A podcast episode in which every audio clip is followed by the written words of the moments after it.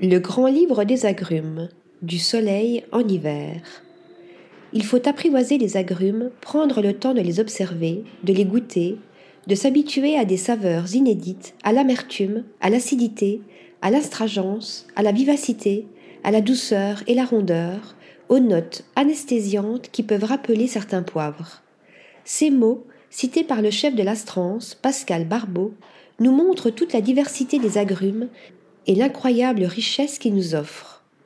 Anna Etor, l'auteur de cet ouvrage, le grand livre des agrumes, l'a bien compris et nous offre une véritable Bible vitaminée pour tout connaître sur le monde de ces fruits du soleil en hiver. Passionnée de gastronomie et curieuse de nature, Anna aime les gens avant tout. Elle est l'auteur de nombreux livres de cuisine, comme une envie de partager la passion qui l'anime depuis toujours, la gourmandise et le goût des autres.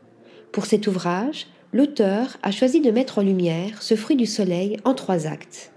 À l'origine était le fruit, l'histoire et l'origine d'une sélection de 18 agrumes pour les curieux épicuriens et tous ceux qui aiment découvrir et apprendre.